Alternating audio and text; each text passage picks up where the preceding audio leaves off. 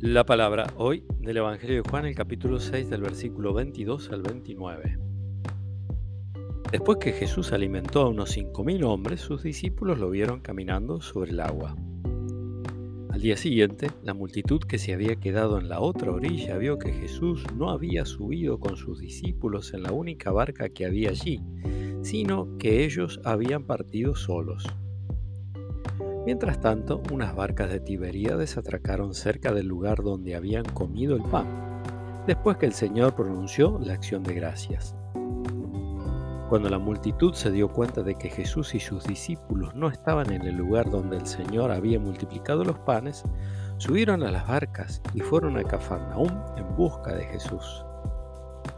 Al encontrarlo en la otra orilla le preguntaron, Maestro, ¿cuándo llegaste?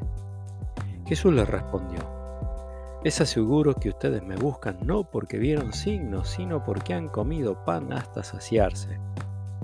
Trabajen no por el alimento perecedero, sino por el que permanece hasta la vida eterna, el que les da el Hijo del Hombre, porque es Él a quien Dios, el Padre, marcó con su sello.